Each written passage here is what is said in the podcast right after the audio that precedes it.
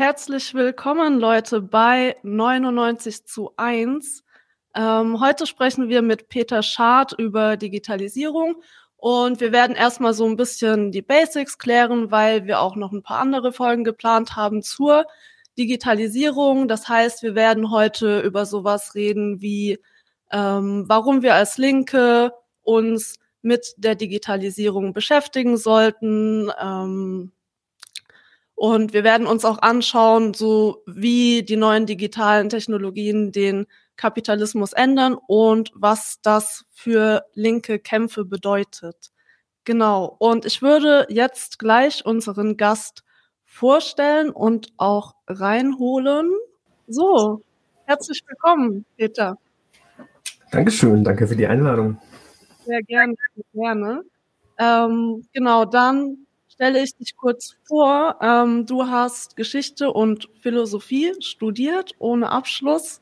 Ähm, und dann hast du in Soziologie, Politik und empirische Sozialwissenschaften einen Abschluss gemacht und promoviert in, ähm, in Staatswissenschaften. Genau. Und du bist seit fünf Jahren Gewerkschaftssekretär. Du forschst zur Digitalisierung und zum Energiesektor. Und von dir wird auch bald ähm, ein Buch erscheinen im Papyrosa Verlag in, in dieser Basisreihe zur Digitalisierung. Ähm, und genau da, darüber werden wir auch viel reden, was du darin schreibst. Soweit ich weiß, ist das noch nicht rausgekommen, ne? Ich befürchte, dass ich mein, äh, meinem Lektor relativ viel zugemutet habe und der wird gerade fluchen, aber ich glaube, er schafft es irgendwann fertig.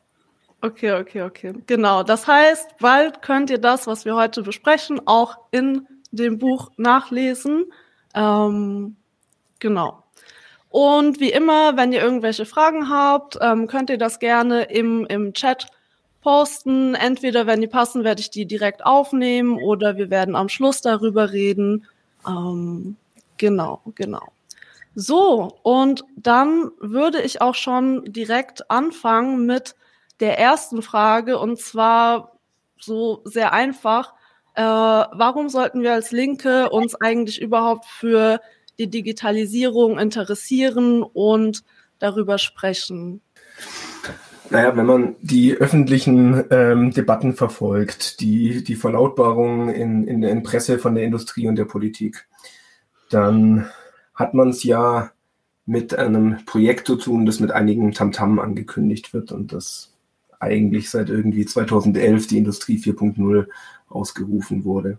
nach zwei Seiten hin äh, passen eigentlich oder passen diese Ankündigungen ja auch nicht zusammen. Das kriegt man ja auch mit. Auf der einen Seite werden irgendwie Chancen proklamiert, wird gesagt, ja, die Vereinbarkeit von Beruf und Familie soll jetzt viel besser möglich werden. Überhaupt schwere Arbeit wird von den Lasten der, den Schultern der Leute genommen. Äh, Vereinbarkeit von Beruf und Familie wegen zum Beispiel Heimarbeit, wegen der Möglichkeit von Homeoffice äh, der Einsatz von Robotik eben, um schwere körperliche Arbeit zu reduzieren und äh, dergleichen an Versprechungen mehr. Auf der anderen Seite gibt es eine Ankündigung, die hat sich ja auch gewaschen. Und der kann man ja auch einiges schon entnehmen. Nämlich die, naja, da, da wird es eine Menge Leute geben, die brauchen wir nicht mehr, äh, wenn die Technik da ist. Oder die etwas höflichere Variante ist, na zumindest müssen sie sich weiterbilden, müssen sich auf den Stand der, der Technik bringen sei es wie es sei, welche, welche der Chancen oder Risiken, wie das immer so schön genannt wird, dann zutrifft. Da werden wir heute ja lang genug drüber, drüber reden. An der Stelle wollte ich nur mal festhalten, warum man sich, und ich glaube nicht nur als Linker, sondern, sondern prinzipiell als jemand äh, damit beschäftigen sollte, der halt davon lebt, seine Haut hier zum Markte zu tragen. Also alle, alle Leute, die halt ihr, ihr Kleingeld damit verdienen, dass, dass sie für andere Leute arbeiten, die sollten sich schon mal kritisch prüfend dazu stellen, was ihnen hier aufgemacht wird, wenn gesagt wird, euer, euer Job, äh, unsere Firma, die wird jetzt digitalisiert und was da auf einen zukommt, ja, von dem ist man ja ganz schön abhängig gemacht, allemal. Und deswegen sollte man wissen, mit was man es zu tun hat. Ja, ja. Ähm, du hast jetzt gerade auch schon so ein bisschen was dazu gesagt. Du hast nämlich so gesagt, dass wenn über Digitalisierung gesprochen wird, ähm, oft angemerkt wird, dass es so bestimmte Chancen für uns bietet, bestimmte Risiken. Du hast jetzt auch schon gesagt, ne, das kann sozusagen Arbeitsplätze kosten. Ähm, ähm, genau. Hast du ähm, was, was denkst du denn von diesem Diskurs, ähm, wie über Digitalisierung gesprochen wird? Ne? Also so, dass gesagt wird, Chancen und Risiken für uns oder dass die Digitalisierung bestimmte Dinge macht. Bist du damit einverstanden oder würdest du sagen, wir müssen ähm, was daran ändern, wie wir darüber sprechen? Naja, wir müssen gar nichts daran ändern, wie wir drüber sprechen. Ich würde sagen, die Presseagenturen, die reden schon richtig drüber. Und die, die machen schon alles richtig, äh, wenn, wenn sie uns ersäufen in der ersten Person Plural und vom, vom großen Wir fabulieren, ähm, die, die, die jetzt ihre äh, Chancen sehen und wo man Risiken vermeiden muss. Aber um nochmal auf diese, diese Perspektive zu wechseln, dass man sagt, jetzt, jetzt guckt man sich mal an, mit, mit was man es da zu tun hat und nicht gleich auf die Wirkungen.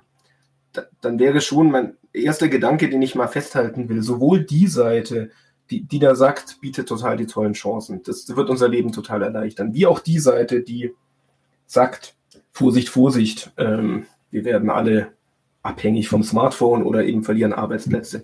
Bei beiden Seiten ist eine Sache allemal und immer unterstellt. Die, die völlige Selbstverständlichkeit, da müssen Leute her, die Prognosen darüber anstellen, wie die Technik sich auswirkt. Das klingt wie eine Trivialität, ist aber keine. Das unterstellt nämlich, dass die Leute überhaupt nicht Subjekt sind der Technik, die eingesetzt werden. Dass man äh, um es etwas salopper zu sagen, einen Scheiß mitzureden hat ähm, über die Gestaltung der Arbeit und der Technik, die dabei angewendet wird. Wenn, wenn, wenn große Soziologen Theorien darüber schwingen, wie sich das auf die Arbeit auswirkt, dann wäre mir in erster Linie, wir kommen gleich noch dazu, was die dann drüber sagen. Aber allein, dass die notwendig sind, allein, dass man das braucht und selber überhaupt nicht in der Hand hat, wie man die Technik einsetzt, das sagt schon einiges über diese Verhältnisse. Und das wäre so der zweite Punkt, den ich noch stark machen will. Was das über die Verhältnisse sagt, ist allemal, würde ich sagen, was, was man nicht leichtfertig wegstreichen sollte, sondern wo man zumindest mal zwei Minuten bei ver verweilen sollte. Dass man nämlich von der Arbeit hier ziemlich grundsätzlich abhängig gemacht ist also, also wenn man, wenn, wenn in der Abteilung Risiko sowas auftaucht wie, da fallen Arbeitsplätze weg, dann darf man sich doch schon mal fragen, okay, warum ist das eigentlich eine Zumutung? Warum ist das eigentlich eine Zumutung, wenn man sagt, hier gibt es eine Technik, die sorgt dafür, dass wir weniger Arbeit haben? Natürlich ist es auf eine Art sich absichtlich naiv gestellt, weil jeder weiß natürlich, warum das eine Zumutung ist, weil die Leute von ihren Arbeitsplätzen abhängig gemacht sind, weil das Geld, was man dafür bekommt, dass man sich für die andere Seite also lohnt, das ist allemal das, das Lebensmittel oder was man zumindest hat und das Lebensmittel behandeln muss. Trotzdem erscheint es mir wichtig, das mal zu sagen. Und deswegen zu deiner Frage, was ich von der Debatte halt, nicht viel. Ich, ich halte nicht viel von der Debatte, weil bei Lichte betrachtet will ich mal was sagen, was auch an Trivialität kaum zu überbieten ist, dass nämlich die Technik von Unternehmern eingesetzt wird, damit ihr investiertes Kapital mehr wert. Das weiß wirklich jeder. Da muss man auch nicht einen Peter in der Sendung einladen. Aber wenn man das weiß, dann sollte man sich umgekehrt daraus mal eine Konsequenz ziehen. Die Konsequenz nämlich zu sagen, dann ist, wie sich das auf die Arbeit auswirkt, ja, eine, eine Wirkung dieses Mittels, eine Wirkung der Digitalisierung, aber ist nie Zweck.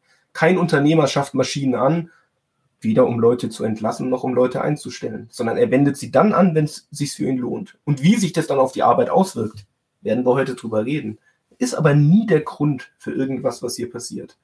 Ja, ja.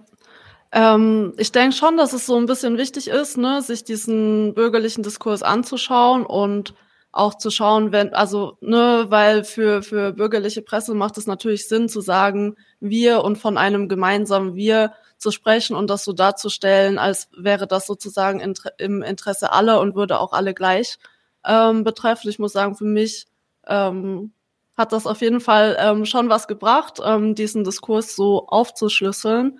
Ähm, genau, und dann ist es eben wichtig, wie du sagst, dass ähm, wir uns fragen, was das für die Produktionsweise und, und für das gesellschaftliche Zusammen weiterhin bedeutet. Ähm, genau, so eine andere Sache, die du ja auch ähm, beschreibst in dem Buch und ähm, die, die da auch so ein bisschen mitschwingt, ist so dieses, dass ähm, in dem Diskurs auf so ein Widerspruch aufgetan wird zwischen, ähm, zwischen Mensch und Maschine, was du ja jetzt auch gerade ne, gesagt hast, so werden jetzt Maschinen ähm, gekauft oder, oder in der Produktion verwendet, um Menschen zu entlassen. Nein, es geht darum, so Profit ähm, zu akkumulieren. Ähm, genau, ich kannst du noch ein bisschen darauf eingehen, was, was, ähm, was genau du damit meinst in dem Buch? Ähm, ja. Ich meine, was du jetzt ähm, ja angespielt hast, wenn ich es ähm, richtig verstanden habe, das ist so ein bisschen dieses, äh, nennen wir es mal liebe, liebevoll, die, die, die Phrase von der, von der Konkurrenz mit den Maschinen. Die, die, die Maschine verdrängt mich. Muss ich Angst haben, dass die Digitalisierung mich verdrängt? Das Merkwürdige an solchen Sätzen ist halt das Subjekt. Die, der Roboter macht halt gar nichts. Das cyberphysische System, mit dem verschiedene Maschinen vernetzt werden, das sorgt erstmal dafür, dass die Maschinen jetzt miteinander kommunizieren können. Die, die Entscheidung des Managements dann zu sagen, Mensch, das benutze ich dafür, mich eines Teils der Belegschaft ähm, äh, zu, zu, entledigen, der, der, der sich da nicht mehr lohnt, ja, dann ist das eine ökonomische Entscheidung.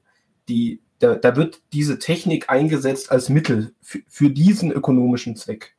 Das entspringt aber niemals diesen, dieser Vernetzung der Maschinen. Was man damit anfängt, das ist erstmal, naja, abhängig von den Menschen, die sie einsetzen.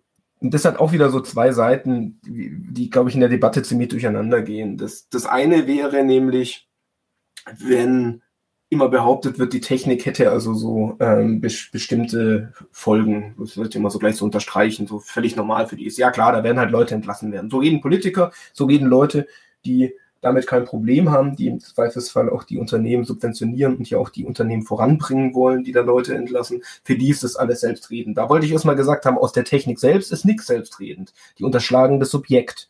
Die, die blasen ein Scheinsubjekt auf, das ist so der Begriff, den ich dafür immer wähle. Ich könnte auch subjektloses Subjekt sagen. Sie sagen eben, es läge in der Technik. Damit wird es halt zu einer Sachnotwendigkeit, was keine Sachnotwendigkeit ist, sondern ökonomischer Zwang. Das ist die eine Seite. Nach der Seite will ich sagen, so deterministisch verhält sich es nicht, dass man, wenn man die neuen Techniken einsetzen will, halt Leute entlassen müsste, ähm, mhm. Arbeit verdichten müsste oder sonst was. Aber die andere Seite, die, die will ich nicht äh, ähm, verschweigen. Genauso irren sich nämlich die Soziologen, wenn ich da so, ich zitiere mein Buch, glaube ich, Hirsch Kreinzen am Anfang, der, der genau aus so einem Gedanke anknüpft und dann sagt, naja, deswegen können wir eben nicht sagen, was die sozialen und ökonomischen Implikationen der Technik sind, weil es kommt ja darauf an, wie man sie anwendet. Da mag man dann wieder umgekehrt sagen, naja, wie wird wohl in einer Gesellschaft wie der unsrigen die Technik angewendet werden? Also schon bei der Genese, schon wenn die Technik entwickelt wird, ist ja klar, für welchen Zweck sie entwickelt wird. Das merkt man der also von, von, von ihrer Geburt bis, bis zu ihrem moralischen Verschleiß. Am Ende merkt man der Technik an, für welchen Zweck sie eingesetzt wird. Von daher muss man auch nicht lange spekulieren was da am Ende rauskommt und sich dann schwer drüber wundern, dass nach 200 Jahren die Technik immer noch nicht dafür gesorgt hat, dass unser Leben besser wird. Also ich glaube, beide Seiten zu betrachten ist wichtig. Einerseits liegt es nicht in der Technik, andererseits muss man sich aber auch nicht bei jeder Technik neu fragen, oh, wie wird die wohl angewendet werden? Ja, ja, ja, ja. Ähm, ja, ähm, das heißt, wir haben jetzt schon so, so ein bisschen festgestellt, du hast ja gesagt, so, ähm, dass Digitalisierung eigentlich ein Scheinobjekt ist, weil die Digitalisierung selbst gar nichts macht, sondern von Kapitalisten, ähm, dass Kapitalisten die Produktion digitalisieren. Ähm, genau, und das heißt ja auch, ne, wie du meintest, ähm, dass auch diese Interessen der Kapitalisten bestimmen, wie digitalisiert wird und ähm, welche digitalen Technologien eingesetzt werden und sowas. Ähm, wie ist das denn inzwischen, ähm, was die Produktion hier in Deutschland angeht, aber auch weltweit? Wie wird denn die Produktion von Kapitalistinnen aktuell ähm, digitalisiert? Naja, ich glaube, das ist so ein Punkt, wo du mich vermutlich irgendwann abbrechen musst. Ja, ähm, klar, wir können einfach über ein paar Sachen reden, weil ja, es ist auf jeden Fall ein sehr, sehr großes Feld. Ähm, genau. Also vielleicht allgemein äh, vorangestellt, das ist natürlich ein Buzzword äh, für jedes Unternehmen, was, was am Aktienmarkt ist, sich zu digitalisieren um äh, entsprechend auch Investoren an, anzuwerben. Ähm, das ist in, äh, für Geschäftspartner, die man, die man sich an Land sieht, natürlich ganz arg wichtig, dass man sich präsentiert als ein Unternehmen, was am Nabel der Zeit ist und schwer digitalisiert ist. Sprich, das ist ganz schön schwer, auf einzelne Techniken zu zeigen und zu sagen, das ist jetzt die digitale Neuerung. Wenn man sich die einzelnen Sachen anguckt, mal so die erste Technik, mit der ich in meinem Buch anfange, die cyberphysischen Systeme oder noch vorher die RFID-Chips, die die äh, materielle Grundlage dafür bilden. Ähm, RFID-Chips, wer es nicht kennt, das ist eigentlich ganz simpel. Wenn man lauter Sachen miteinander verknüpfen will, dann hat man es ja einmal mit irgendwelchen Maschinen zu tun, die selber Betriebssysteme haben, die selber also ähm, ohne Probleme in den digitalen Raum eindringen können, die da verknüpft werden können. Man hat es aber auch mit lauter Materialien zu tun, mit lauter Dingen zu tun, die erstmal digital gar nicht angesprochen werden können. Beliebtes Beispiel an der Uni Stuttgart zum Beispiel, da gibt es so eine digitale Joghurtfabrik, also die gibt es nicht wirklich, aber gibt es den digitalen Raum gespiegelt. Mhm. Und geht es zum Beispiel um die Joghurtbecher. Also wenn man die Joghurtbecher im digitalen Raum irgendwie repräsentiert haben will, also wissen will, wo steht der, ähm, äh, mit was ist der befüllt, dann braucht man ein RFID-Chip, das, die gibt es aktiv und passiv, also dass sie selber was ausstrahlen oder dass sie praktisch angefunkt werden müssen, damit man Daten abrufen kann. Das baust du in jeden Joghurtbecher ein und dann ist der integrierbar in so ein cyberphysisches System. So, also das vielleicht mal äh, für Leute, die jetzt noch gar nicht sich mit Produktion beschäftigt haben, das, das wäre sowas, einerseits lächerlich zu sagen, im Jahr 2022 ein Buch zu schreiben und zu sagen, ich erkläre die Grundlagen der Digitalisierung, des großen Umbruchs, der jetzt ansteht, und dann kommst du mit einer Technik, wo du irgendwie, wenn du das jetzt zurückverfolgst, sagen kannst, naja, also mindestens seit den 80er Jahren wird das irgendwie flächendeckend verwendet. Aber mhm. das ist eben diese Trennung, glaube ich, die man machen muss, auf der einen Seite zwischen so einem aalglatten ähm, Selbstdarstellung und dann halt zu gucken, okay, was, was ist jetzt Digitalisierung dem Begriff nach? Mhm. Ja, ja. Also zumal ich es ja schon auch wichtig finde, so zu, zu wissen, was das in der Produktion bedeutet und wie sich das ändert, weil ja schon dadurch, dass jetzt so ähm, die, die Produkte, die Waren untereinander verbunden sind, sich ja was daran ändert. Ne? Also so daran, darauf kannst du ja vielleicht auch als nächstes eingehen, was das dann macht, wenn, wenn diese einzelnen Produkte so mit diesen Chips miteinander verbunden sind. Naja, das, das, das macht ganz viel. Also ähm, da, da kann ich jetzt auch mal so einen beliebigen Aspekt rausgreifen, wo man mich jetzt nur bitte nicht darauf festnagelt, dass das jetzt der zentrale oder wichtigste ist oder so, sondern das, das soll jetzt mal was illustrieren, was da für politökonomische ähm, Sprengpotenzial drin steckt. Ähm, bleiben wir halt bei den verfluchten Joghurtbechern, wenn ich sie schon rangebracht habe. Ähm, jetzt läuft dieser, dieser Joghurtbecher durch den Prozess äh, durch, durch auf dem Fließband. Wir haben oben schöne Befüllungsmaschinen. Da kannst du jetzt dir einen Joghurt befüllen nach deinem Geschmack ähm, mit äh, Kirscharoma, also mit Sägespänen, mit ähm, Schokoladenpulver und was auch immer. Ähm, du hast vorher im Internet äh, dir dein Joghurt bestellt. Äh, auf dem RFID-Chip ist gespeichert, was da rein soll und was nicht. Er läuft durch den Produktionsprozess, wie jeder andere Becher läuft da dieselbe Strecke. Ähm, es ist allerdings möglich, durch die Informationen, die auf dem Chip gespeichert sind, dass eben bei manchen Befüllstationen mehr rauskommt, bei manchen weniger. Also eine Sache, die dadurch möglich ist, ist eine individualisierte Massenproduktion. Ähm, weil sozusagen, das wäre mal ein einfaches Beispiel, wie es eben möglich ist, individualisierte Informationen auf jedem einzelnen Produkt zu kennzeichnen. Und gleichzeitig läuft trotzdem alles durch die äh, Gesamtmaschinerie und es muss sozusagen nicht ähm, manufakturmäßig ähm, was hergestellt werden. Um zur Sprengkraft anzukommen, weil hier hat man es erstmal mit einem Mittel in der Konkurrenz zu tun. So kann sich ein Kapitalist natürlich ein Unternehmer kann sich so versuchen, einen neuen Markt zu erobern, kann also sagen, ich biete was an, was andere nicht anbieten, individualisiertes Joghurt. Eine, Seite, wo es jetzt schon zum Beispiel politisch, also rechtlich auch sehr spannend wird, ist, jetzt geht so ein Schokostreusel Befüllungsautomat leer. Hm.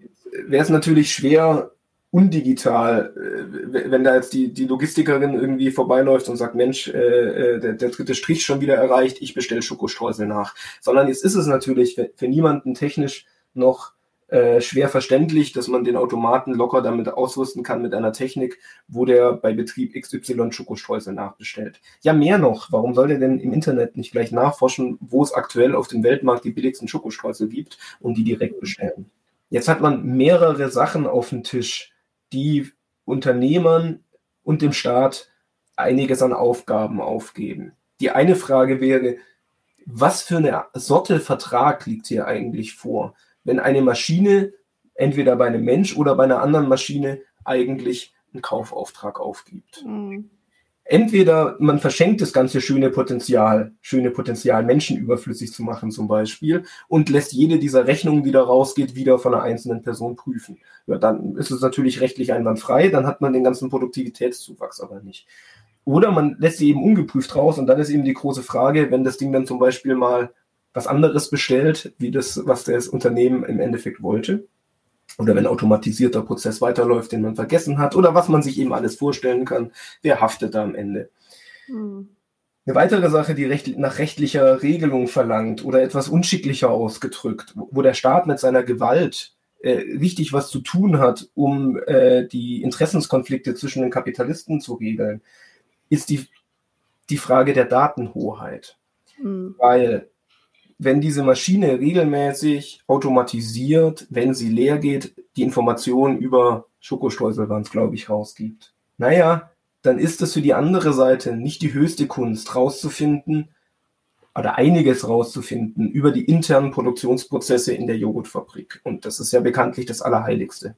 Das heißt, mit dem Anfallen dieser Myriaden an Daten über die Digitalisierung hat man immer die Frage an der Backe, ja, wem gehören die Daten? Und hier hat man jetzt, mhm. bin ich auch gleich still, eine der wirklich fundamentalen äh, äh, Widersprüche des kapitalistischen Umgangs mit, mit sowas wie dieser Datenfülle.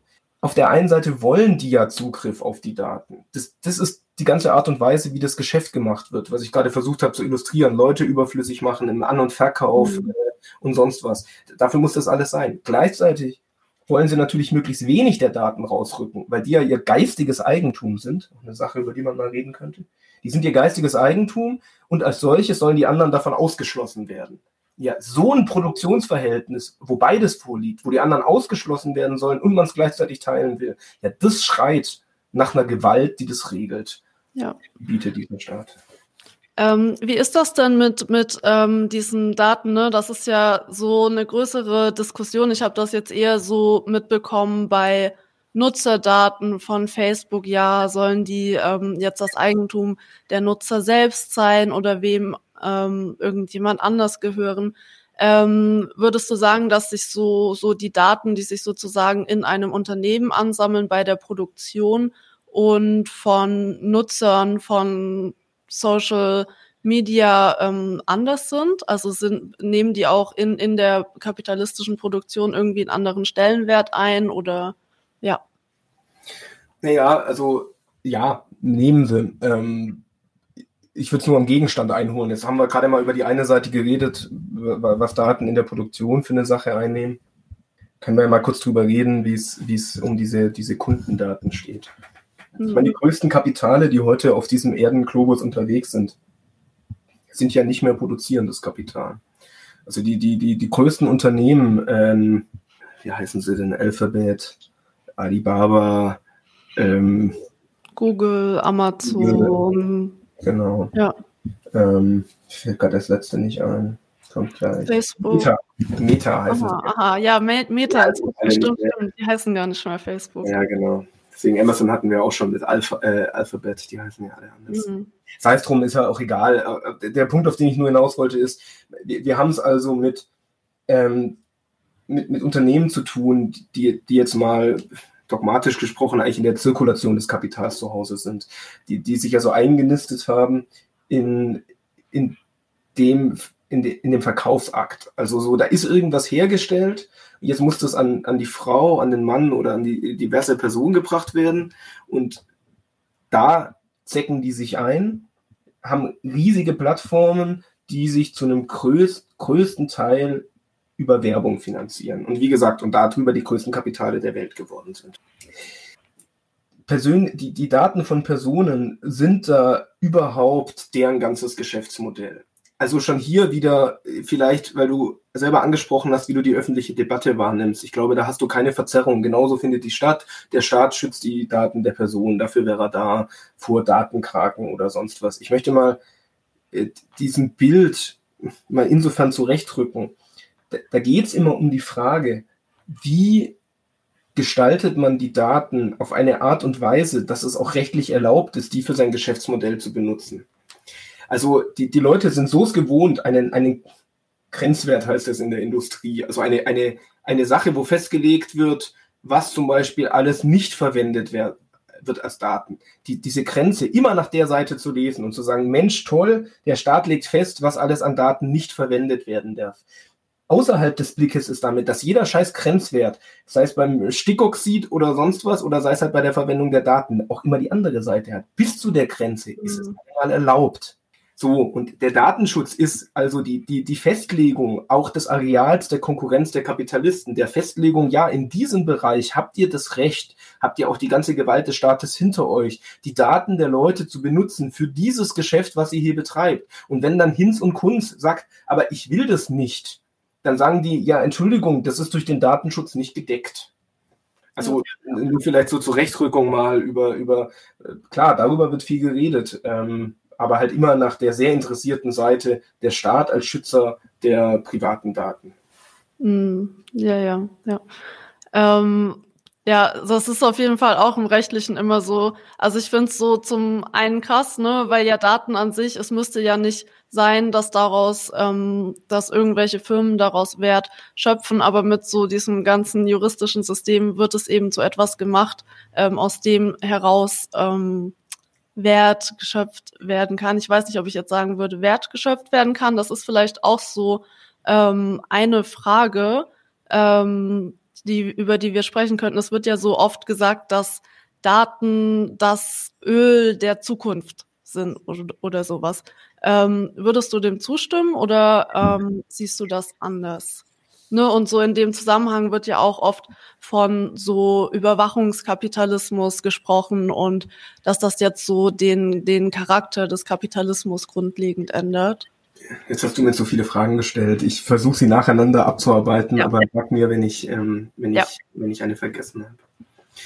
Vielleicht kurz zu dem Öl des 21. Jahrhunderts. Ich, ich, äh, auch, das ist jetzt eine sehr formale Antwort, aber ich würde mit Analogien, wäre ich eh immer vorsichtig. Das ist, da wird halt nie ein sauberes Argument raus. Öl ist äh, der äh, überhaupt der Schmierstoff kapitalistischer Produktionsweise schlechthin. Also ich meine, jetzt mitten während dem Ukraine-Krieg äh, ein, ein, Interview zu führen zum Thema Öl, da Gas und äh, überhaupt den fossilen Brennstoffen, da, da, da schaut ja wirklich jedem ins Auge, wie, wie, wie fundamental das die Bedingung für kapitalistisches Wirtschaften ist zumindestens bis sie nicht den Übergang gemacht haben mit äh, seltenen Erden, Hightech und Kapital, das ganze, äh, äh, die, die ganze Land und die Leute mit regenerativen Energien zu vernutzen. Aber bis dahin ist das auf jeden Fall das, das Fundament dieser Wirtschaft. So, Daten haben da erstmal einen anderen Stellenwert. Und ich will das jetzt gar nicht mit höher, wichtiger, tiefer, sondern einfach wirklich mit anders. Das ist eine andere Qualität. Man hat es mit was anderem zu tun. Ähm, man, man hat es insofern mit was anderem zu tun, als dass Daten zum Beispiel bei, beim zirkulierenden Kapital, beim digitalen Kapital, bei Alphabet oder mit was wir uns da beschäftigen wollen, tatsächlich deren Grundlage für ihr Geschäftsmodell ist, um personalisierte Werbung im Endeffekt an die Leute zu bringen. So, das ist deren Geschäftsmodell und ohne das äh, läuft nichts. Ja klar, also äh, äh, wenn sie da nicht das staatlich verbriefte Recht zum Beispiel drauf hätten, einerseits diese Daten abzuschöpfen, andererseits dem auch das äh, der Eigentumstitel zuerkannt wird. Also wenn die Daten alle zugänglich hätten, dann wäre das produktive Kapital nicht auf Facebook äh, angewiesen, sondern könnten selber die ähm, personalisierte Werbung schalten. Also auch da merkt man, wie durch die staatliche Setzung, was als geistiges Eigentum und was äh, nicht überhaupt erst ein ganzes Geschäftsmodell entsteht. Das, das wäre jetzt erstmal, was ich so zu Daten zu sagen hätte. Und wenn, wenn man den Vergleich mit dem Öl jetzt irgendwie dann doch noch positiv wenden will, dann würde ich sagen, naja, das fällt denen halt deswegen ein, so, so ticken halt Soziologen. Nicht, weil es sachlich, das wollte ich gerade gesagt haben, so viel gemeinsam hat, sondern das soll irgendwie ausdrücken, na, das hat eine ganz schöne ökonomische Wucht. Und meinetwegen, wenn, wenn das der unbeholfene Versuch sein soll, zu sagen, Daten haben heute eine ökonomische Wucht, dann, okay, dann gehe ich mit. Eine Wucht haben sie. Ja, ja, ja. Ähm, dann vielleicht noch ähm, eine Sache, und zwar so, ähm, was, wir haben ja auch gesagt, dass wir so ein bisschen über Kämpfe sprechen wollen, über linke Kämpfe. Und gerade was diese Daten angeht, ähm, hast du eine Antwort darauf, was so eine ähm, linke Forderung diesbezüglich sein könnte, auch so unter den ähm, aktuellen Verhältnissen? Also fändest du es irgendwie so sinnvoll zu sagen, Daten sollen irgendwie jeder Person selber gehören, also so zum Beispiel, dass meine Daten mir gehören, aber dann wär, wären sie ja eigentlich so ähm, eigentumsfähig oder würdest du sagen, sie sollten irgendwie so ähm, überhaupt kein Eigentum ähm, darstellen oder so im, im Allgemeineigentum sein? Ähm, ja.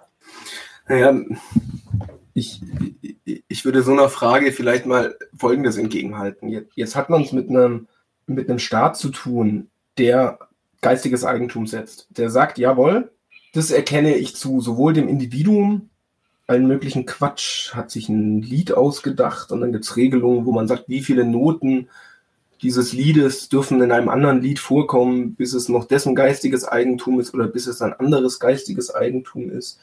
Da hat man einiges zu tun, weil man doch sagen will, wenn Gedanken was ausmacht, dann ist es eigentlich das, naja, die äußerste halt, und wenn es jemand einleuchtend findet, sagt er halt, Mensch, stimmt, und dann sagt man das selber auch wieder. Und da immer dazu zu sagen, das habe ich von Peter, das ist dem Gedanken total fremd. Das ist dem Gedanken scheißegal. Ob du dir den selbst ausgedacht hast, ob du den von Peter hast, ob du den aus einem, einem, einem, einem Porno-Forum gelesen hast, vielleicht oder auch mal was äh, Schlaues geschrieben. Das ist wirklich, das ist so, das ist so egal.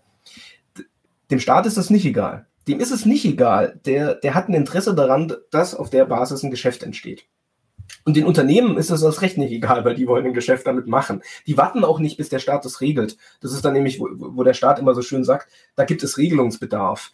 Der lässt nämlich seinen Unternehmern gerne erstmal die Freiheit, erst einmal zu gucken, mit was man alles ein Geschäft machen kann. Der, der, der kommt mit seinem Regelungsbedarf in dem Sinne gar nicht hinterher, dass die schon längst wieder Pfründe aufgetan haben, Ideen aufgetan haben, Geschäftsfelder zu gestalten und er dann im Nachhinein regulierend eingreift, wie das so schön heißt. So, und zu dieser ganzen Schoße dass wir, dass wir abhängig sind. Äh, und, und mit wir meine ich jetzt nicht das, das Land oder sowas, sondern all die Trottel, die halt ihr Leben damit verbringen, zu arbeiten. Da gibt es ja bekanntlich eine andere Seite, weil jeder, der arbeitet, der geht bei irgendjemand arbeiten. Und der hat ganz offensichtlich eine andere Geldquelle, nämlich nicht seine Haut zu Markte zu tragen, sondern dem, dem gehört offensichtlich die Gerberei. Der, der verdient sein Geld damit, Lohn zu zahlen. Das ist übrigens, wenn du die Gelegenheit dazu hast, die viel bessere Art, sein Leben zu gestalten. Ähm, das ist wesentlich angenehmer. So, und in dieser Welt, die so eingerichtet ist und für die jetzt, da stehen wir gerade in der Digitalisierung, selbst Daten als äh, Moment zugerichtet werden, um in dieser Maschinerie zu dienen, kommen jetzt Linke auf die Idee und sagen, lieber Staat, das stelle ich mir anders vor. Ich weiß ehrlich gesagt nicht was ich hm. darauf antworten soll, außer das, was ich jetzt gemacht habe. Also äh, dem, dem entgegenzuhalten, du, wieso fällt es dir an der Stelle auf? Also mhm. Vielleicht, um es nochmal pointierter zu sagen oder nur mit einem, was ich den Leuten wirklich sagen würde, weil so lange würde mir in freier Wildbahn ja niemand zuhören, dann würde ich ihn fragen, ach so, bei Daten sagst du, die sollten kein Eigentum sein. Warum sollen Karotten eigentlich Eigentum sein? Warum soll ein Auto eigentlich Eigentum sein? Warum soll ein Gebäude Eigentum sein? Ich, ich will erstmal eine Person, die den Gedanken hat, der will ich erstmal entlocken, warum ihr jetzt an der Front plötzlich ähm, der Gedanke kommt, es solle kein Eigentum sein und warum sie dann ja auch ganz merkwürdig abbiegt. Weil sie ja gar nicht weitermacht, kann ja meinetwegen daran auffallen, ist ja okay, aber da macht sie offensichtlich gar nicht weiter und sagt, naja gut, wie sieht es eigentlich bei den anderen Sachen aus? Ist das eigentlich mhm. der strunzvernünftigste Gebrauch einer Sache, ihm Eigentümer zuzuweisen?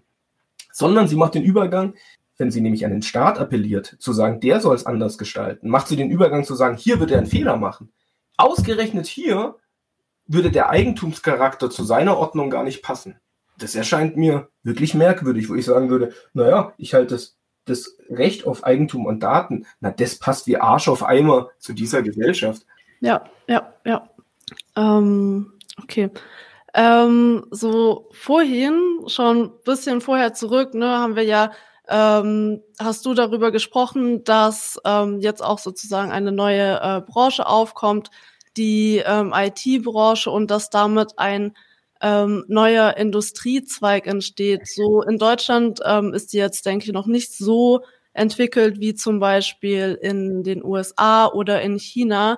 Ähm, aber wie stehen sich denn diese unterschiedlichen Kapitalfraktionen ähm, heute gegenüber? Also ähm, zum Beispiel gerade hier in Deutschland mit der ähm, produktiven Industrie. Das heißt, ähm, mit der Automobilindustrie zum Beispiel gibt es da so gewisse Spannungen und wenn ja, welche?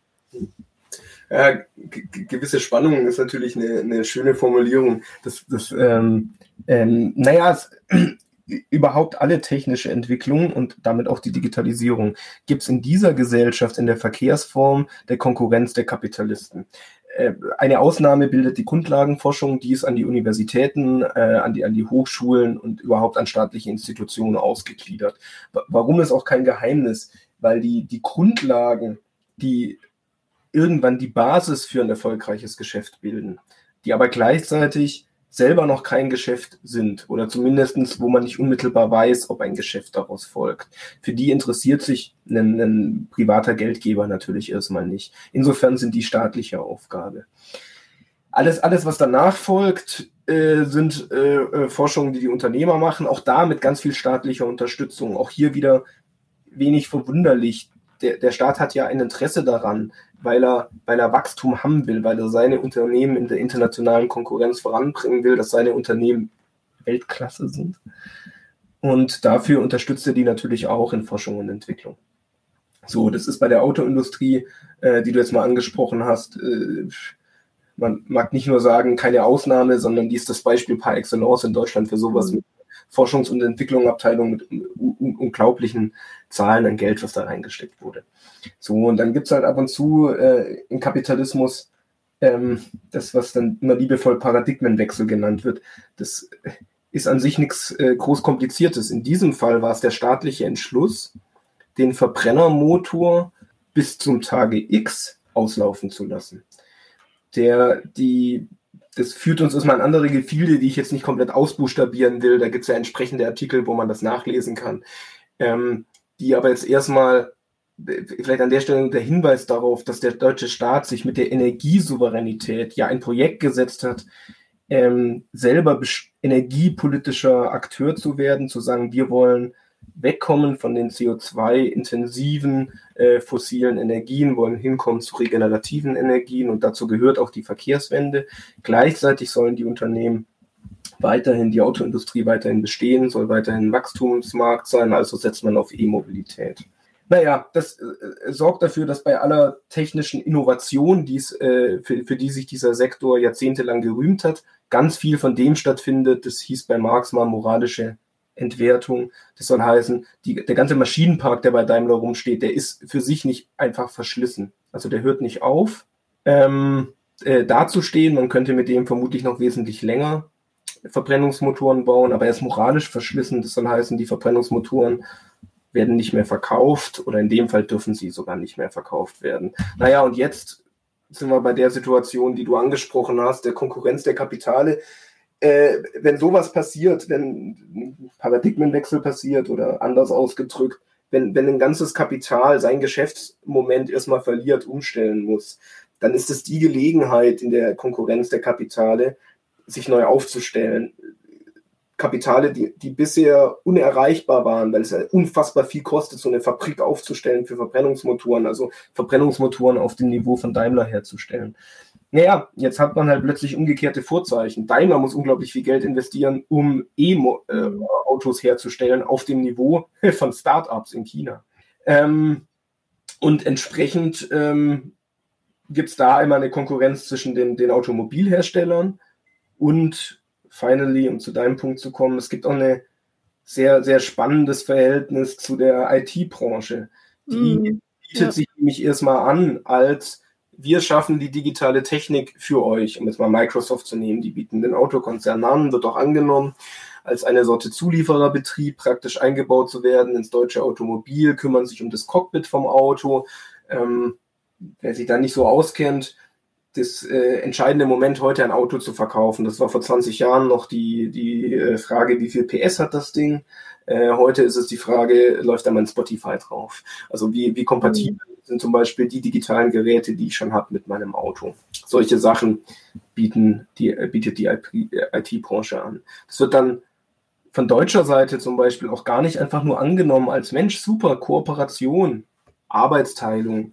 Nein, in dieser strunzvernünftigen Gesellschaft des Eigentums wissen die natürlich ganz genau, jede Kooperation ist auch eine Form des Angriffs gegen uns. Ja. Inwiefern ist das eine Form des Angriffs gegen uns? Naja, ganz klar. Wertschöpfungstiefe fließt ab. Die IT wird immer wichtiger und Automobilkonzerne, die haben gerne Zulieferer, die sie erpressen können, weil die Zulieferer sollen doch abhängig sein vom OEM, was sich entscheidet, welchen Zulieferer es welche Technik abnimmt. Aber die IT-Branche wird ein so wichtiger, integraler Bestandteil des Autos, dass am Ende glatt die die Preise diktieren können. Ja, das ist natürlich eine Art von Kooperation, der man der Konkurrenz aus jeder Pore anmerkt. Naja, und umgekehrt gibt es auch nochmal eine andere Konkurrenz gegen die Automobilindustrie. Die kommt nochmal viel direkter daher. Die tut nicht die Wertschöpfungstiefe angreifen, sondern äh, zum Beispiel Tesla, die haben einfach den Übergang gemacht vom Digitalkonzern zu, wir produzieren die Scheiße selbst.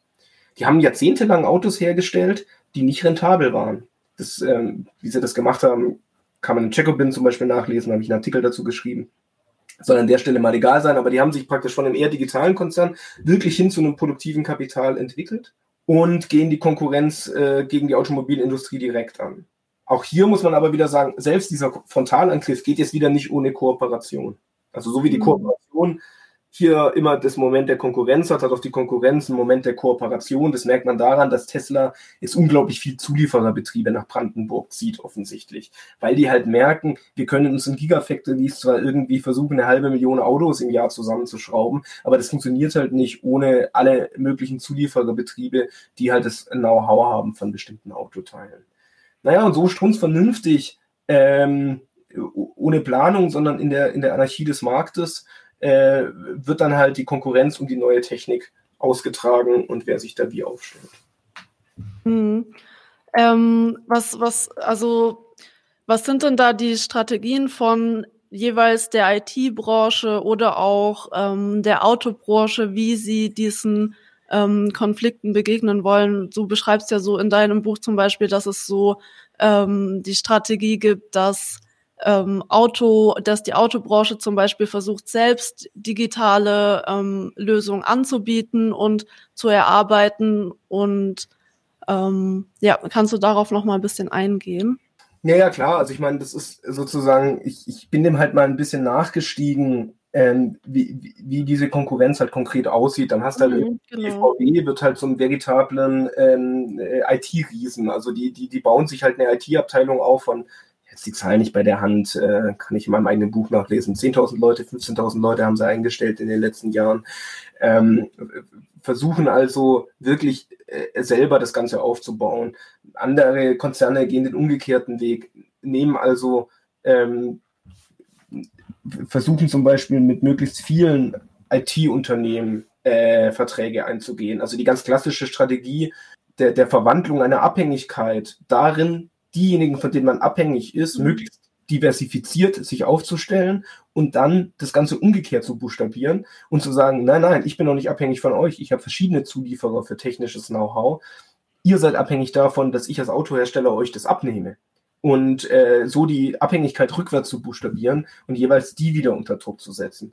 Naja, das funktioniert halt nicht so gut, wenn an der anderen Seite ähm, ein IT-Unternehmen sitzt, was das kapitalstärkste Unternehmen der Welt ist. Aber äh, ich wollte die Strategien ja auch, ich bin ja kein Unternehmensberater, nicht nach der Seite beurteilen, wie gut oder erfolgreich die jetzt mhm. laufen, sondern so ein bisschen nachzeichnen, wie sowas aussieht und wie es zugeht.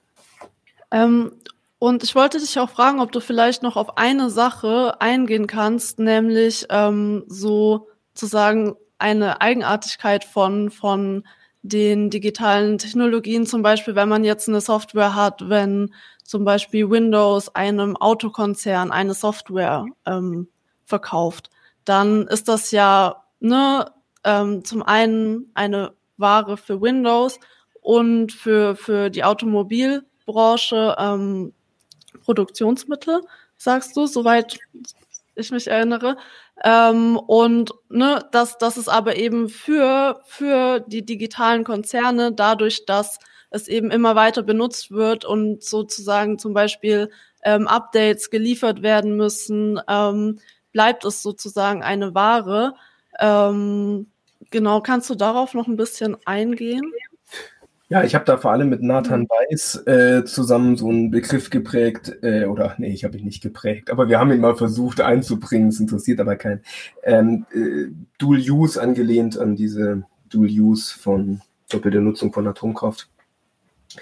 Ähm, so, soweit wie du es beschrieben hast, ist es, würde ich mal sagen, noch, ähm, noch bekannt aus ganz, ganz vielen anderen Branchen, Kooperationen. Also auch wenn die Automobilindustrie sich in der Maschinenbranche, ähm, bei den Maschinenbauern eine Maschine kauft, liegt da auch dieser äh, verschiedene ökonomische Anspruch dran vor, nämlich dass ähm, für die Maschinenbauer ist die C&C-Maschine äh, äh, ihre Ware und für die Autoindustrie ist ähm, das dann ihr Produktionsmittel.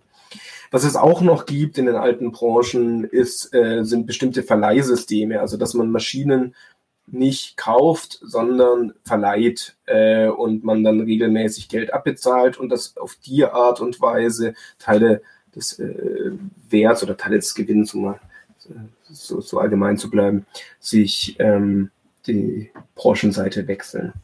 Äh, aus dem Heimgebrauch kennt man das vielleicht oder aus der Büroarbeit kennen das vielleicht viele Leute mit den Druckern, also mit diesen riesigen Bürodruckern, die da rumstehen, die kauft man normalerweise nicht, die, die mietet man.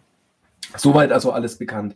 Bei der Digitalisierung gibt es tatsächlich was, was relativ neu ist, äh, wo ich sagen würde, da hat man es wirklich mit was anderem zu tun. Das nämlich die, die Produkte, die auch die Leute äh, herstellen, bleiben wir mal beim Auto, um nicht immer die Beispiele zu wechseln. Das Auto, was hergestellt wird, selber Ware und Produktionsmittel für die gleiche Firma ist.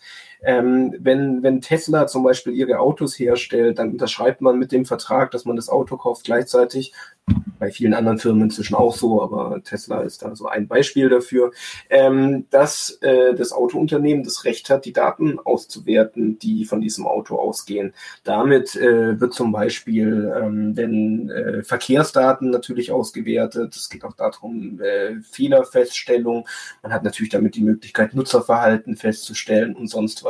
Das selber ist gleich wieder ein Geschäftsmodell, zum Beispiel auch, wenn die Daten dazu verwendet werden, autonomes Fahren zu ermöglichen dann wird die Ware, die äh, macht, und das ist, was wir versuchen mit dem Begriff des Dual Use einzufangen, wird, bekommt die Ware wirklich einen Doppelcharakter. Und zwar nicht nur für zwei verschiedene Akteure, sondern selbst der gleiche Akteur äh, hat, hat einen doppelten Anspruch an die, an die Sache.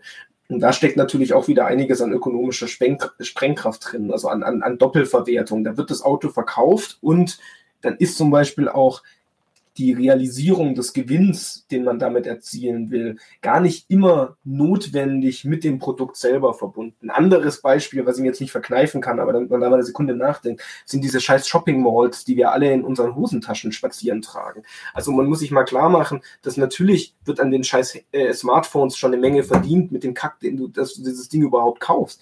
Aber was da drin steckt an Möglichkeiten über den App Store zum Beispiel und was es da jetzt wieder an rechtlichen Debatten gibt, äh, wer, wer, wer da nicht so regelmäßig die Zeitung drüber liest, über die Frage, ähm, inwiefern dürfen Handyhersteller Apps, die sie selber produzieren, in ihren eigenen App Stores präferiert nach oben listen, wenn man bestimmte Sachen sucht. Also typische Stichwörter, ich glaube, sind äh, meistgesuchte Stichwort ist immer noch Sex oder sowas, dürfen die dann die äh, äh Apps äh, sozusagen, die das äh, Bedürfnis da befriedigen, äh, der Nutzer äh, von der Firma selber am weitesten nach oben gelistet werden. Und dieses Dual Use ist relativ wichtig, wenn man sich Gewinnmargen erklären will, wenn man, wenn man verstehen will, wo die eigentlich das Potenzial sehen in der Auswertung der Daten und so weiter. Da ist der Verkauf des physischen Objekts oft nur der Anfang einer riesigen Kette von Geschäftsmöglichkeiten, die sich für die eröffnet. Ja, ja. Ähm, so wir sind ja jetzt ein bisschen darauf eingegangen, wie sich zum einen die Produktion ändert ähm, und was, was ja jetzt noch so dazu kommt, du hast gerade so von, von, von dem Smartphone gesprochen, von, von der Shopping Mall in unserer Tasche, ähm, ist ja, ne, also so, auch wenn die Digitalisierung von, von Kapitalisten vorangetrieben wird und vom Staat in bestimmten Aspekten so unterstützt wird und zum Beispiel auch rechtlich vorangetrieben wird, ähm, ist es auch so, dass ähm, der Arbeitsalltag sich zum Beispiel im Büro ändert. Zum Beispiel ähm, müssen wir so die ganze Zeit sind wir mit dem Handy ja auch erreichbar. Ähm, aber was auch passiert, ist, dass ähm, zum Beispiel ähm, der Arbeits, äh, die Arbeitsteilung immer mehr digital strukturiert wird. Ähm, das heißt, dass immer so kleinere digitale Aufträge verteilt werden an die einzelnen Personen.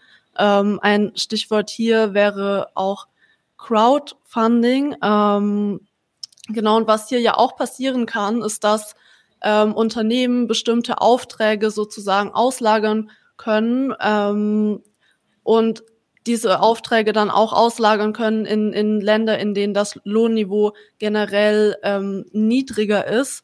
Ähm, deswegen wollte ich dich nochmal fragen, ähm, was, was, was, sich, was dort so für Änderungen auf uns zukommen und welche Bedeutung das für Arbeiterinnen hat.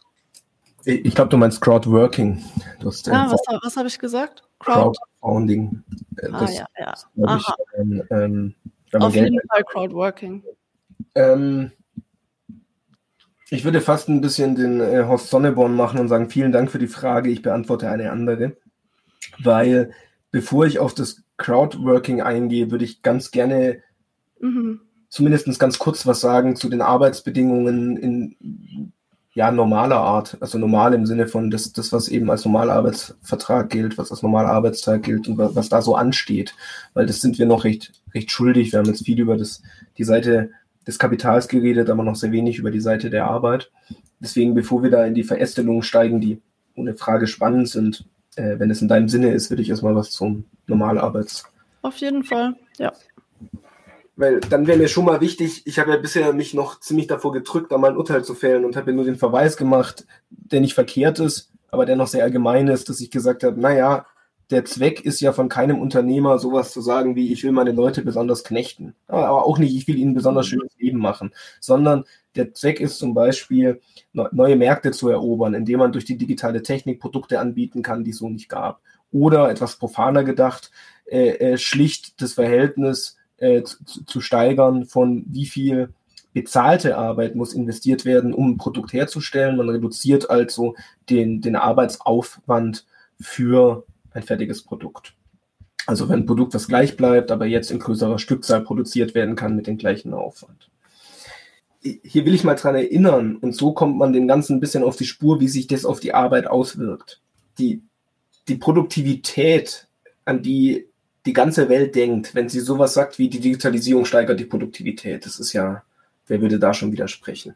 Da muss man schon mal sagen, in dieser Gesellschaft geht es um eine ziemlich spezifische Produktivität, durch die jede Technik gehen muss. Das ist das Nadelöhr, ob eine Technik eingeführt wird oder nicht.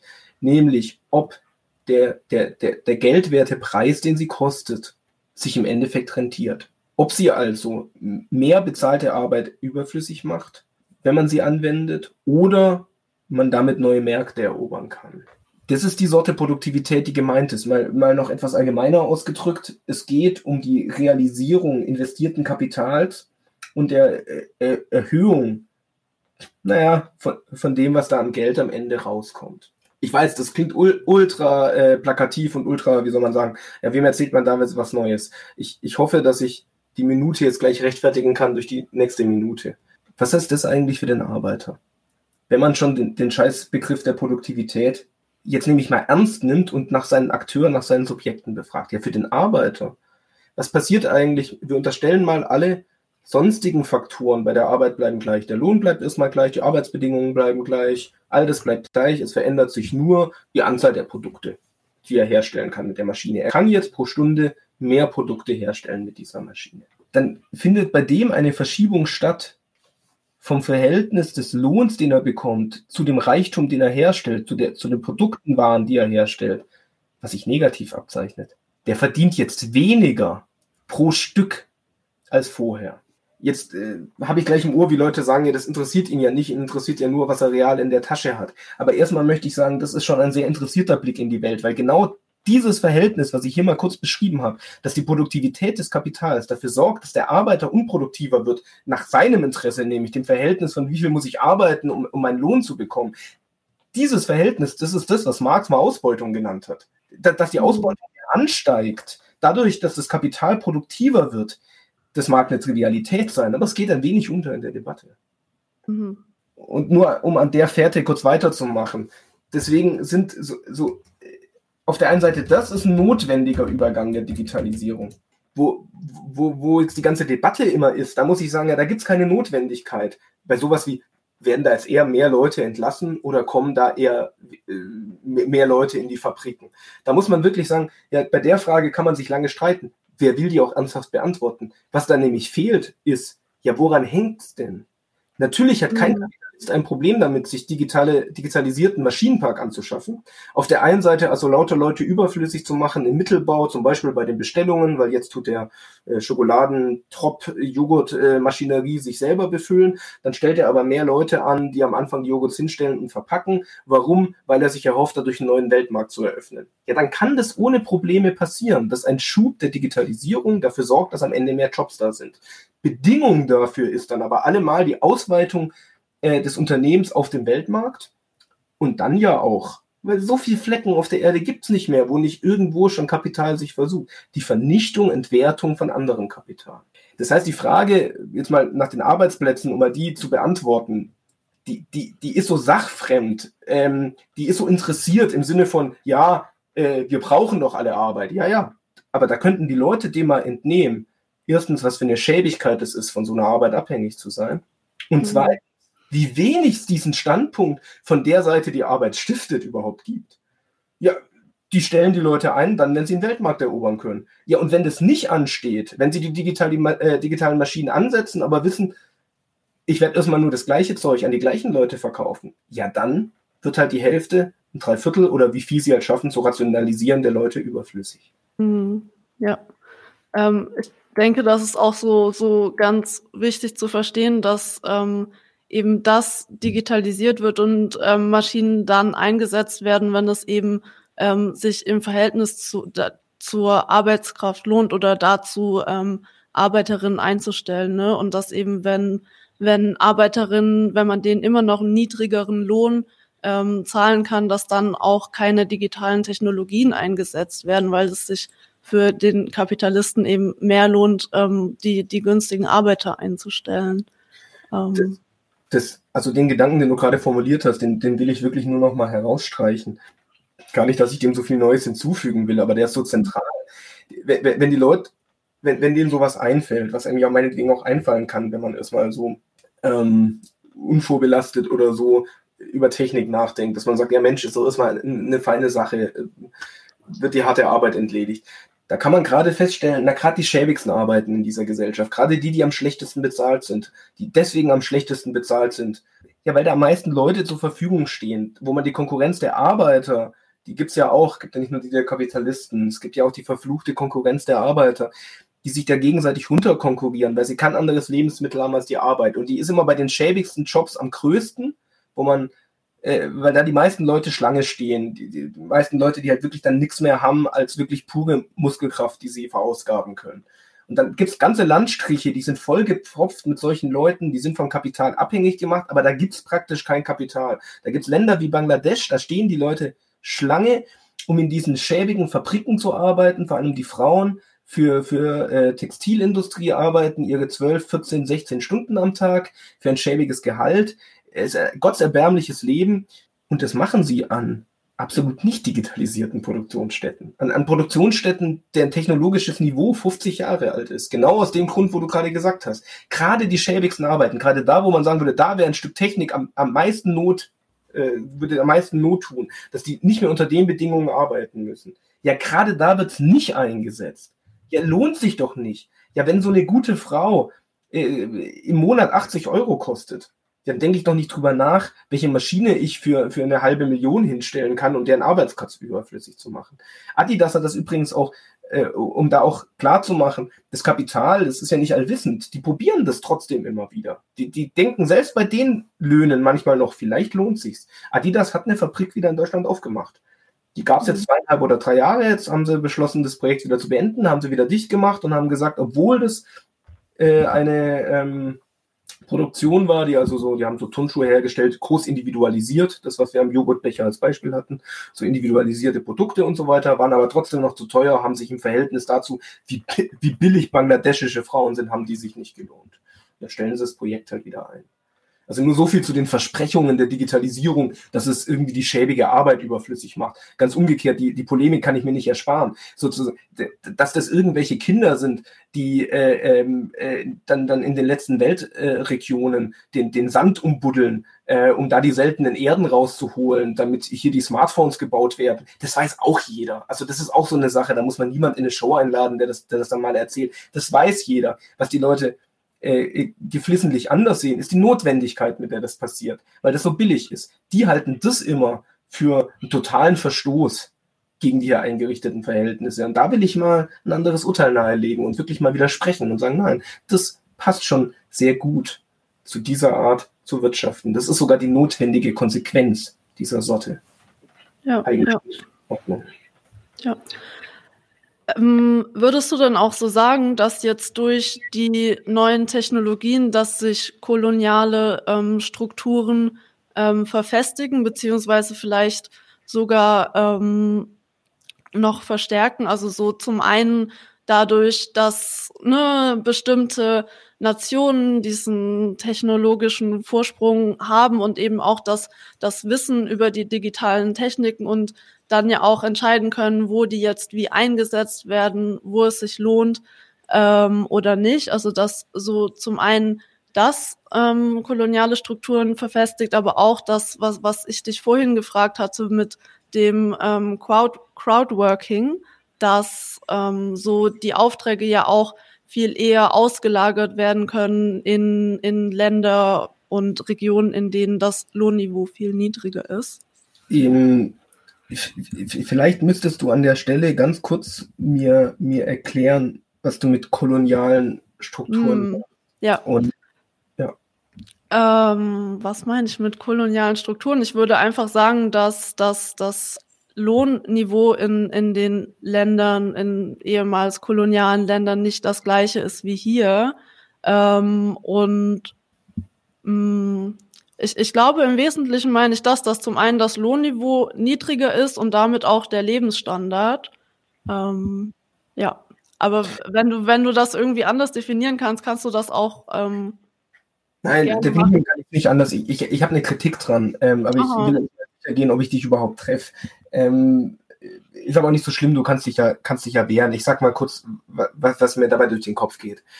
Ähm, ich, ich kenne das aus sowas wie Postcolonial Studies oder sowas, also aus einem akademischen Bereich, dass es so die, die Vorstellung, die Idee gibt, dass man sagt, eigentlich herrscht doch immer noch ein kolonialer Zustand ähm, am, am wirklich mi miserablen Zustand, und da wird mir schon zu wenig unterschieden, am miserablen Zustand der Länder und der Leute, die in diesen Ländern wohnen. Das halte ich mhm. nämlich für unterschiedliche Sorgeobjekte. Ähm, aber sei es drum, also das werfen die gerne zusammen, aber dann sagen die auf jeden Fall, äh, dann haben wir doch den Kolonialismus nie überwunden. Und wenn das so die Schlagseite ist, dann, dann wäre so mein Gedanke, den ich dazu sagen wollte. Es ist viel schlimmer. Das ist viel schlimmer, als dass man eine historische Altlast äh, verschleppt, äh, die man noch nicht überwunden hat, sondern die, der, der Übergang der, der USA, äh, spätestens unter äh, Woodrow Wilson war das, glaube ich, mit äh, wir beenden das, das Zeitalter des Kolonialismus. Jetzt haben wir es mit einer Welt der freien und gleichen Nationen zu tun, die sich zuerst im Völkerbund und dann in der UN zusammentun. Das, das ist eine Welt, in der wirklich alle Staaten als Souveräne anerkannt sind. Wo, wo es das nicht mehr gibt, wie im Kolonialismus, dass gesagt wird, das hier ist halt der Privatbesitz vom belgischen König und, und das da gehört jetzt zum französischen Empire. Sondern die, die treten alle an als freie und gleiche Souveräne, ähm, als, als Gewalten über ihr Volk. Als solche, die sie völlig frei und gleich sind, ist ja gleichzeitig auch schon ganz schön entschieden, wer da das Sagen hat. Da ist schon ganz schön entschieden, wer das Sagen hat, weil wenn mein Menschenmaterial, über was ich verfüge, die USA ist, mit, mit, mit einer Kapitalmacht, die äh, spätestens nach dem Zweiten Weltkrieg wirklich überhaupt keinen Konkurrenten mehr hatte, die mit dem Dollar ein, ein Weltgeld setzen konnte, in dem du alles einkaufen konntest, oder ob du ein freier und gleicher Staat bist, äh, wie, wie Uganda, wo ich nicht weiß, ob einer der Zuhörerinnen und Zuhörer, ich auf jeden Fall nicht weiß überhaupt, in welcher Währung die bezahlen, dann würde ich sagen, dann merkt man so richtig, dass das Freie und Gleiche, die, die Art und Weise, denen Souveränität zu erkennen, auch die Art und Weise ist, wie Ausbeutung funktioniert im äh, modernen globalen Systemen. Wenn man jetzt den Kolonialismus reinbringt, dann, dann unterstelle ich dem immer was. Dann unterstelle ich dem, man hält so dran fest, das wäre total toll, wenn die Staaten sich alle mal als Freie und Gleiche zu erkennen und wenn die respektvoll miteinander umgehen und sonst was. Und, und die Schäbigkeit, wie, wie, wie, wie heute noch ganze Kontinente vorkommen in dieser Welt, wird halt drauf geschoben, dass man es doch gar nicht so ernst meine mit der Freiheit und Gleichheit. Und ich meine, im Gegenzug, das kapitalistische Versprechen von Freiheit und Gleichheit, das ist eingeführt und das ist gar kein Widerspruch zur Ungleichheit und zur Ausbeutung ganzer Landstriche. Deine Frage hat aber noch was anderes beinhaltet. ähm, das war ja die Frage, wie bei der Digitalisierung sozusagen, wie, wie das das verändert. Naja, ähm, wenn man sozusagen nicht das Scheinsubjekt bedienen will und sagt, wie verändert es die Digitalisierung, sondern wie, wie nutzen bestimmte Staaten jetzt die neue Technik? Da würde ich sagen, naja, zweckmäßig. Genauso, wie man sich es dann halt vorstellt. Dann kommt Deutschland auf die Idee zu sagen, wir müssen unsere Rohstoffsouveränität haben. Wir, wir, wir müssen gucken, dass wir an alle Rohstoffe rankommen, die unsere Firmen brauchen. Das kann nicht sein, dass eine weltweite Pandemie ausbricht, äh, China sich abschottet und dann deutsche Autoproduktionen stillstehen. Also ist immer die Frage, wie kriegt man es hin, in einer digitalisierten Welt, die über die ganze äh, ganzen Globus verteilt äh, äh, äh, Zeug herstellt. Wie, wie kriegt man es hin, die Abhängigkeit immer rückwärts zu buchstabieren? Also nicht der Rückzug aus dem Weltmarkt, das ist für eine Macht wie Deutschland undenkbar, sondern natürlich den Weltmarkt zu gestalten, aber immer im ganz umgekehrten Sinne. Wie kriege ich es hin, möglichst viele Zulieferer zu haben, möglichst viele Länder, aus denen ich was beziehen kann, sodass ich die Hoheit darüber habe, wer mir wann was diktieren kann, äh, oder umgekehrt natürlich im besten Falle, ich kann Leuten etwas diktieren. So, und da würde ich sagen, da ist natürlich diese Technik wieder ein weiteres Mosaikstein, ein weiteres äh, Voranbringen dieses, dieses Projekts Deutschland, sich in der, der Weltkonkurrenz auch als digitaler äh, äh, Champion aufzustellen. Mhm. Ähm, was genau sind denn da die, die Pläne von Deutschland und welche Strategien verfolgt Deutschland? Es gibt ja so dieses ähm, Schlagwort Industrie 4.0 und Deutschland will jetzt auch zu einem Standort für ähm, digitale Technologien sein und endlich auch auf dem Weltmarkt sozusagen mitspielen können. Also das haben wir ja jetzt auch äh, nicht nur auf diesem Feld gesehen in den letzten Tagen, dass ne, Deutschland so, so diese Weltmachtsbestrebungen hat, ähm, aber jetzt bezogen auf ähm, Digitalisierung, was, was sind da sozusagen die Pläne, Pläne der Regierenden? Naja, das, das sagen sie ja eigentlich ganz offen. Also mit, mit, mit der Industrie 4.0 wird ähm, einerseits der, der Schwerpunkt darauf gelegt, dass gesagt wird, wir äh, in, hier in Deutschland soll weiter ähm, produktives Kapital ist mein Mittelpunkt stehen. Also digitale Technik als Unterstützung, als Produktionsmittel für produktives Kapital. Ähm, sei es für die E-Auto-Industrie, sei es für ähm, den ganzen Umbau des Energiesektors, der ansteht. Das ist ja aber eine Abgrenzung zum Beispiel von sowas wie dem Silicon Valley. Unglaubliches äh, Kapital umfließt, wo aber der Schwerpunkt erst einmal auf einer, ähm, auf einer ich nenne es mal reinen IT-Branche liegt, die jetzt äh, weniger das produzierende Element noch mit dabei hat. So, und das wird äh, äh staatlicherweise einerseits flankiert durch das äh, europäische Projekt, also dass Deutschland sagt, wir müssen erstmal einen, einen Binnenmarkt schaffen, ähm, der so groß ist, dass das deutsche Kapital heranwachsen kann, um mit amerikanischem, mit chinesischem Kapital konkurrenzfähig zu sein. Das betreibt man ja auch seit 20 Jahren. Also das ist das, was in der deutschen Öffentlichkeit dann immer sehr wohlwollend wahrgenommen wird als gemeinsame Standards. Das ist doch ganz toll. Also, äh, dass ich die gleiche Währung habe, das ist die Währungsunion wurde auch nur eingeführt, damit ich endlich im rumänischen Urlaub auch mit Euro zahlen kann. Ähm, und äh, genau der gleiche Gedanke bei, bei Steckdosen, bei Schrauben oder eben jetzt bei Datenschutzverordnung oder sonst was. Materielle Gehalt davon ist natürlich, deutsche Produkte sind in dem Moment, wo das genormt ist, wo in ganz Deutschland alles ist, genauso wie rumänische Produkte, baltische Produkte, französische Produkte, überall gleich verfügbar, gleich handelbar. Na, wer gewinnt wohl? Wenn Deutschland mit seinen Unternehmen und seiner Kapitalmacht jetzt ohne Zollgrenzen ohne verschiedene Standards mit dem Kapital in Rumänien konkurriert. Mhm. Ja, da können wir uns mal überraschen lassen. Die Autoindustrie zum Beispiel war da eine totale Überraschung. Da hat die Europäische Union äh, in den letzten 40 Jahren dazu, 50 Jahren dazu geführt, äh, dass es natürlich praktisch keine Autoindustrie mehr gab, außer der deutschen Autoindustrie. Spanische, rumänische, wurde alles platt gemacht. Äh, also auch hier wieder will ich ein bisschen das Moment betonen, gerade durch die gleichen Bedingungen, die hergestellt werden, nicht ungleiche, nicht koloniale Bedingungen, sondern gerade durch das Projekt EU, wo gesagt wird, ja, wir dürfen jetzt alle äh, in, in, Freihandelszonen unter den gleichen Bedingungen miteinander konkurrieren. Ja, ja. Ähm, da wurde das platt gemacht. Und das ist jetzt mit der Digitalisierung sozusagen ein, ein Moment, wo das wieder neu anfängt. Ähm, äh, wie man es buchstabieren will, ob es neu anfängt oder unter dem Titel sozusagen weitergeht es ist auf jeden Fall die, die Herstellung eines europäischen Marktes in Konkurrenz. Und dann gibt es darüber hinausgehend auch wieder diese, diese hybriden Projekte, sage ich mal, also Kooperationen mit den USA, wo sich äh, darauf verlagert wird, gesagt wird, inwiefern gibt es denn nicht die Möglichkeit, dass man zum Beispiel eine Digitalsteuer gemeinsam einführt. Also dass es eine, eine gemeinsame Digitalsteuer gibt, wo es dann wieder in Abgrenzung geht zu China zum Beispiel. Also wo dann wieder offensichtlich ist, da, da wird sich zusammengetan unter Konkurrenten, wo man wieder ein drittes hat, ähm, was damit dann angegangen wird. Hm. Ja, vor allem auf, auf europäischer Ebene ist das ja so dieses Ding, das so ähm, getan wird, als wären zum Beispiel die unterschiedlichen Nationen so ähm, das Gleiche, ne, dass rechtlich so ähm, diese Gleichheit fingiert wird, aber dass, wenn man das jetzt so zum Beispiel ökonomisch betrachtet, das ähm, eben überhaupt nicht so ist. Ähm, Im Chat kam gerade auch eine Frage, ähm, die ich mal einblenden würde. Ähm, ich muss noch kurz. Ah, jetzt finde ich sie nicht mehr. ähm, einen Moment. Ja, genau, hier.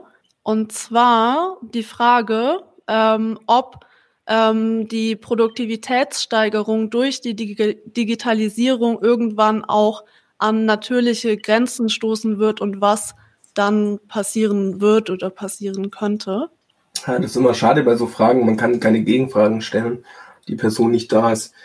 Ich, ich, ich, versuche mal kurz zu antizipieren, an was du denkst. Was ich, was ich kenne, sind so Überlegungen, dass man so sagt, ja, hat, hat es nicht irgendwann ein Ende? Ähm, Gibt es nicht irgendwann der Punkt, wo alle Leute entlassen sind und dann so, ähm, die letzte Zeit haben sich damit ja Leute hervorgetan. Ich gucke gerade, wo er steht äh, dieser, dieser englische Journalist, wie heißt er denn?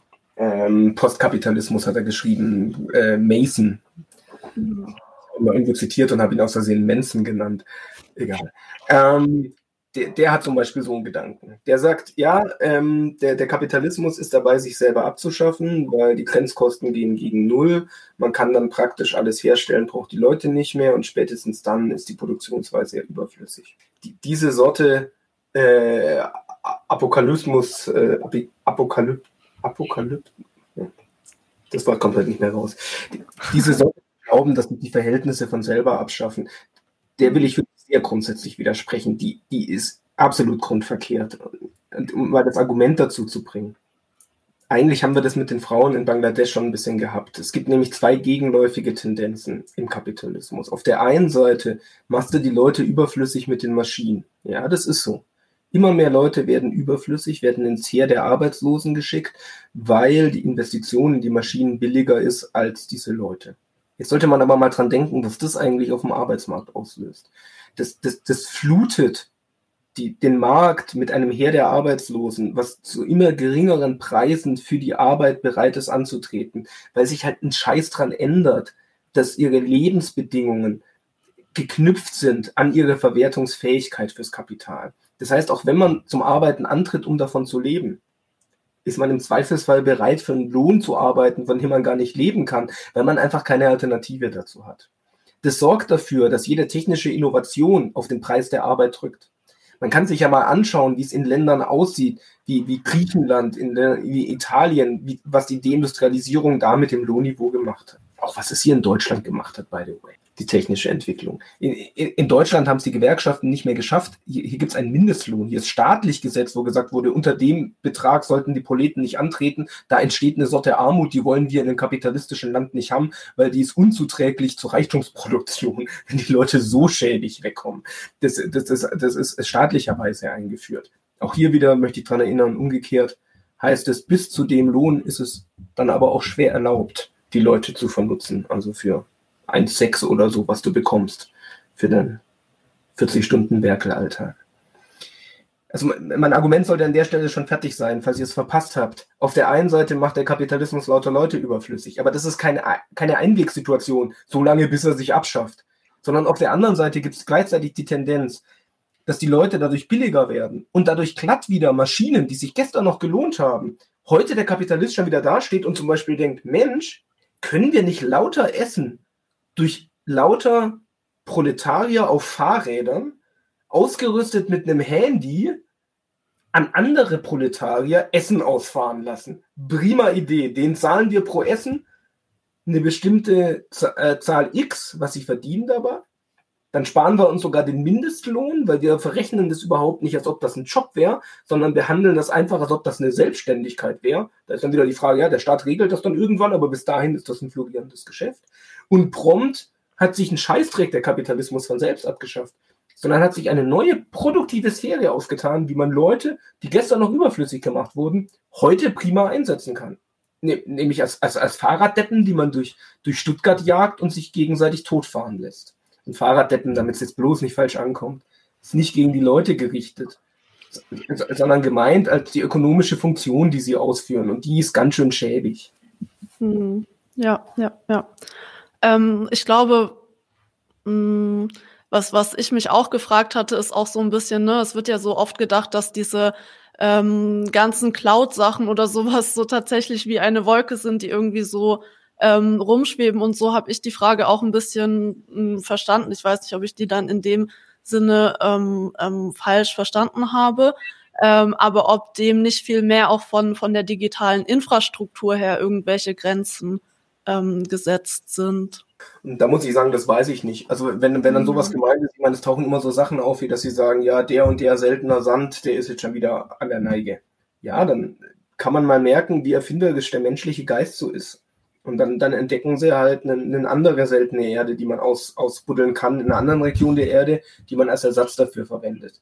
Und so wird sukzessive der ganze scheiß Planet umgegraben und wie, wie viel dann da an Lebensqualität für die Leute übrig bleibt, die, die jetzt blöderweise auf dem leben, ja, das ist dann halt die große Frage. Aber die, die Vorstellung, irgendwann sagen sie, jetzt wissen wir nicht mehr weiter, jetzt haben wir alles umgegraben, jetzt müssen wir plötzlich anders wirtschaften, jetzt müssen wir anders. Da würde ich schon sagen, na, die kleine Aufgabe, eine andere Form des, des Miteinanders durchzusetzen oder anders ausgedrückt, überhaupt mal eine Form des Miteinanders durchzusetzen und, und, und, und nicht in Verhältnisse gesetzt zu sein, in denen man selber gar nicht Subjekt ist, sondern ausgesetzt ist, einer politischen Herrschaft und einer ökonomischen Konkurrenz. Ja, das wird man schon auch selber übernehmen müssen und nicht darauf vertrauen können, dass die bei der Durchsetzung ihrer Interessen äh, äh, nebenbei sozusagen äh, eine andere Gesellschaft einführen. Hm, ja, ja. Ähm, ich würde jetzt, weil wir uns auch so langsam ähm, dem Ende nähern, sozusagen noch so so eine ähm, oder zwei Fragen stellen, um das vielleicht noch mal so alles bisschen ähm, aufzurunden. Ähm, und zwar, ne, wir haben ja jetzt viel, viel darüber gesprochen, wie, ähm, wie sich die kapitalistische Produktionsweise ändern, auch ähm, über Änderungen in unserem Alltag.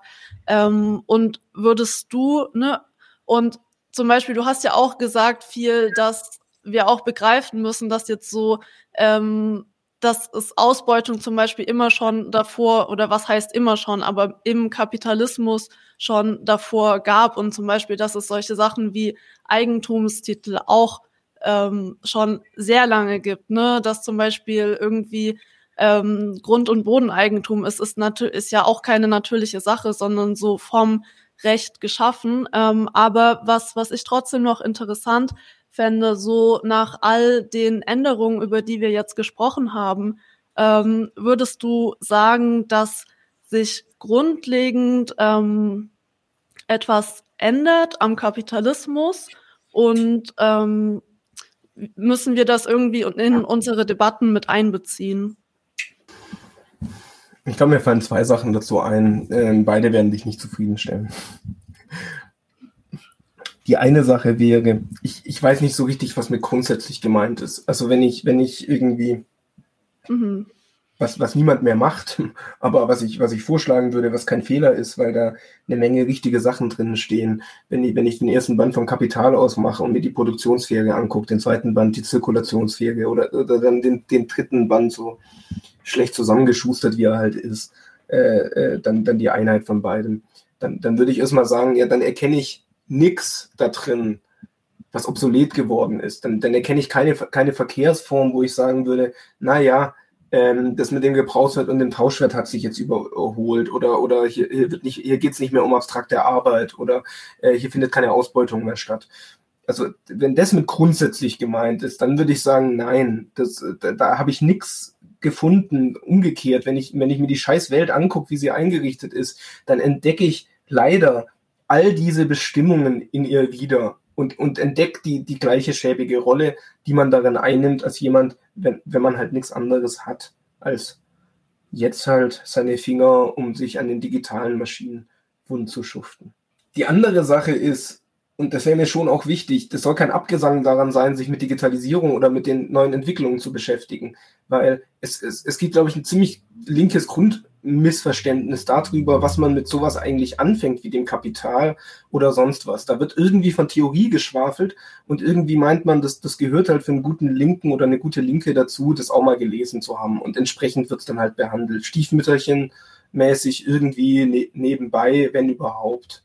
Warum man sich damit beschäftigen sollte, ist, weil das überhaupt die, die Bewaffnung ist, die man braucht, um hier zu kämpfen das ist überhaupt das Wissen darum, in was man eingebaut ist äh, und wie man hier vorkommt. Und da lohnt sich es allemal, sich erstmal direkt mit dem Zeug zu beschäftigen, mit dem man zu tun hat.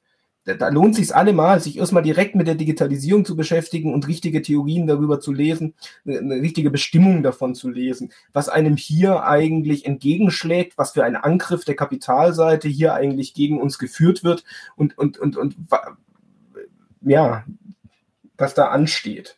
Und ähm, die, die 200 Jahre alte Ableitung von Marx, die ist dann nochmal sauber aufgeschrieben, wenn es denn noch aktuell ist, was ich behaupten würde, dann ist das halt sauber aufgeschrieben, die allgemeinsten Bestimmungen. Aber das erspart einem weder, wenn man das gelesen hat, das Aktuelle anzugucken, ähm, noch umgekehrt ist es was, was man einfach weglassen sollte. Das ist dann halt mal das sauber sortierte und einem selbst sehr hilfreiche Werkzeug, wenn man dann, naja, halt wissen will, mit was man es zu tun hat. Mhm. Ähm, okay, das heißt, du würdest eigentlich sagen, dass das so, ähm, was Marx beschrieben hat in Kapitalband 1 bis 3 eigentlich ähm, so, so, ne, ich weiß nicht, ob dich das jetzt stören würde, wenn ich sage, grundlegend. Hm, ich da, ne? Ja, okay, weil gerade dachte ich, dass die Verbindung weg ist. Ähm, aber so, du würdest sagen, dass das eigentlich auch so grund, grundlegend sein sollte für, für unsere Kämpfe. Aber da will ich schon sagen, aber das ist doch schrecklich.